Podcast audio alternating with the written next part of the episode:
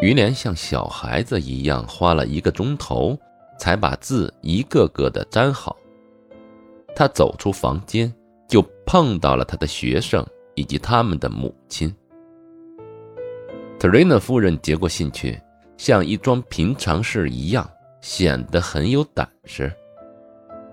见他这般的镇静，于连反倒是吃了一惊。胶水干了吗？他问。就是这个女人吗？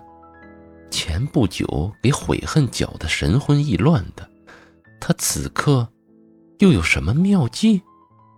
于连心想。如果大事不好，女主人说话的口气还是那么的镇静。我的一切都不再属于我，这盒子，你到山里找个地方埋好，也许哪一天，会成为我唯一的财源。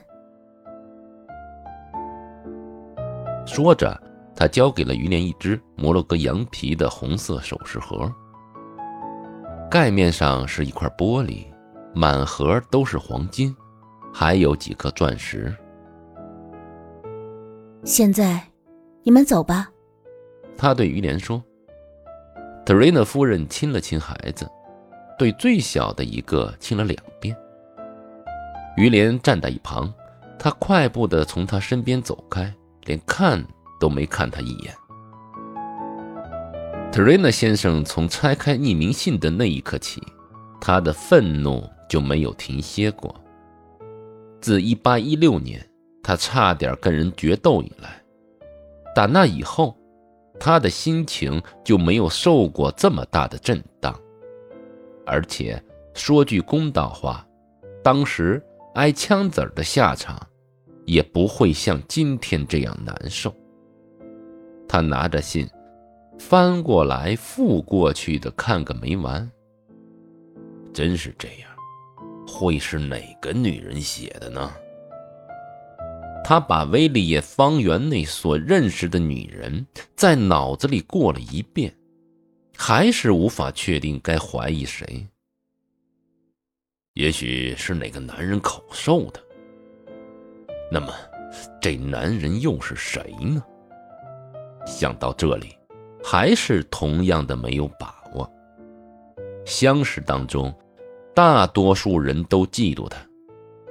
然而，他聊以自慰的是，觉得自己遭人嫉妒，说明自己优秀啊。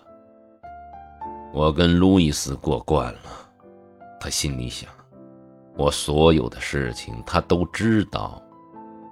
如果选择重新结婚的话，意识里倒找不到比他更好的人。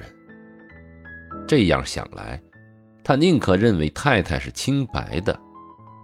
妻子受诽谤这类事儿，也不是没见过。此时，他主意差不多已经打定，决定暂不声张。第二天一早，他在花园里转了一圈，在小径的拐弯处。碰上了特瑞娜夫人。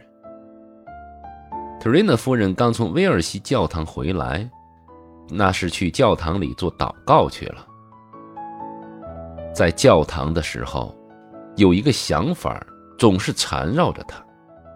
她看见丈夫在打猎的时候，似乎是偶然失手，一枪打死了于连。晚上还拿着于连的心坐在菜里让他吃。我的命运，取决于丈夫听了我的话作何感想。过了这性命交关的一刻钟，也许就再也没机会跟他说话了。他可不是一个听从理智行事的明白人。我只能靠自己这点浅见薄识，预料他会说出什么话，做出什么事儿来。咱们共同的命运，得由他来决定，他有这个权。但也得看我手段如何，能不能点拨这执着一念的人。激愤之下，他会瞎来，多半看不清事理。哦，伟大的主，我得有点才干，有点正经功夫才行。但是到哪里去找呢？特瑞娜夫人走进花园，望见丈夫的时候，真的很神奇，她顿时的恢复了镇定。她把一封已经拆开但信纸重又折好的信交给了她的丈夫。特瑞娜先生也不看信，一双眼睛直勾勾地盯着太太看。这封信很恶毒。我打公证人花园后面走过，有个其貌不扬的人交给了我。他说他认识你，还受过你的好处。我只求你一件事，就是把那位于连先生打发回他自己家，事不宜迟。这句话。特瑞娜夫人说的匆忙了一点，或许说是说的略早了一点，因为既然非说不可，想想都觉得可怕，那就早点说了完了。看到丈夫的神色有点变暖，她的心头乐了一下。她从丈夫凝视她的目光中，她明白了，于连猜对了。特瑞娜夫人对自己做的功课大为赞赏，心里感到了一阵说不出的甜丝丝的快意。特瑞娜先生一声不吭，仔细查阅第二封匿名信。假如您还记得，这封信是用胶水把一个个的印刷字贴在蓝信纸上的，真是变着法来捉弄我。特瑞娜先生心里嘀咕，感到非常的倦怠。关键是要有决断，辞退于连。说到底，他不过是个木匠的儿子，你多破费几个钱，赔补他就是了。何况他有学问，谋之不难。比方说到莫吉洪长官或瓦勒诺府上去，他们都有孩子，这样。你也没什么对不起他的。你说这话完全像个傻女人。”特瑞娜先生嚷道，“一个女人能指望她什么呢？什么事儿有道理，什么事儿没道理，她从来都不关心。那人情俗理怎么会懂呢？你什么都漫不经心、懒懒散散，就忙着捉蝴蝶玩。”特瑞娜夫人由他说，他一说说了好久。照当地的人的说法，这是出了口恶气。这是一次艰难的谈话，在整个过程中，特瑞娜夫人一直非常的冷静，因为知道谈话的结局关系着她还能不能和于连在一起。她的目的是怎么样转移丈夫。盲目的怒火，丈夫贬损的话，她根本就听不进去。这乡下小伙子，我们对他很照应，但我第一次受到这样的侮慢，也不能不怪他。刚才看到那一纸无耻之言，我就拿定主意，不是他便是我，总得有一个人离开你府上。你难道唯恐天下不乱吗？非要把你我的脸都丢尽不可吗？好叫威利野那些人看咱们的笑话吗？这倒也是，看到你发迹，人家都很眼红。你精于管理，善于把手里的事、家道、市政搞得兴兴旺旺。也罢，我去劝于连向你告个假，上山到木材商那儿过个把个月吧。先别冲动。特瑞娜先生接口道，态度相当的冷峻。你先别跟他说，你惹他发火，会弄得我也跟他失和的。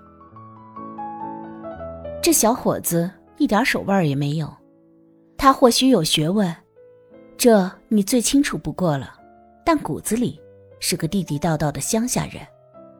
他还回绝了艾丽莎，不肯娶她。我知道这件事后，就对他没好印象。这是稳到手的一笔财产。他的借口是艾丽莎有时偷偷去见瓦勒诺先生。啊，特瑞娜先生耸眉竖眼地说：“怎么，于林还跟你讲这种事情？”不，只是泛泛而谈。他常跟我讲到要献身于圣职，不过，请相信，对这些百姓来说，有口饭吃才是最大的心愿。他言语之间表明，艾丽莎那些私下走动，他也不是不知情的。可是我不知道啊。德瑞纳先生又愤然作色，一字一顿地说：“我家里发生的事，我竟不知道。怎么，艾丽莎和瓦勒诺之间有点什么？”唉，那是老话了。或许并没什么见不得人的事，还在早些时候，你的至交瓦勒诺，在维利叶上流社会的妇女哪个没收到他的信？那些写的极其风雅，甚至带点风流的信呢？他给你写过？写过不少。把那些信立刻拿来。特瑞纳先生神气十足。身子顿时高出了一截。我才不这么办呢！等哪一天你想通点了，再拿给你看。真见鬼！特瑞娜先生嚷嚷道：“你能发誓吗？绝不为这些信跟瓦勒诺吵架？吵架也罢，不吵架也罢，信在哪儿？立刻就要！”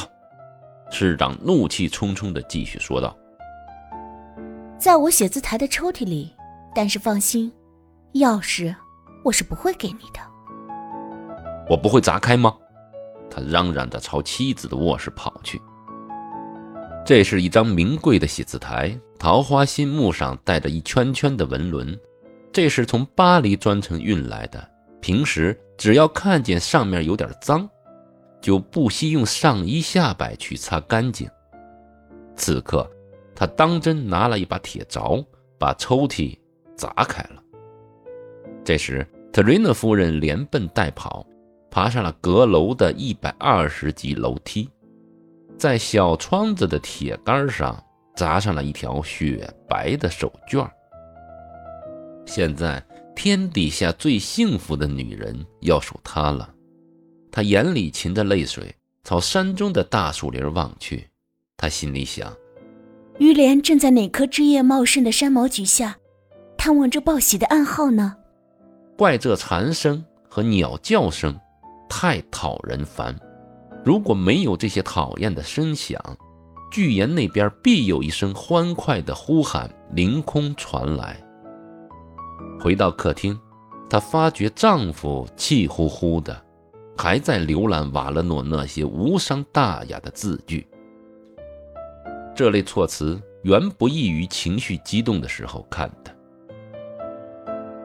特瑞娜先生看着看着，忽然猛捶了一拳，桌子和房间都晃动了起来。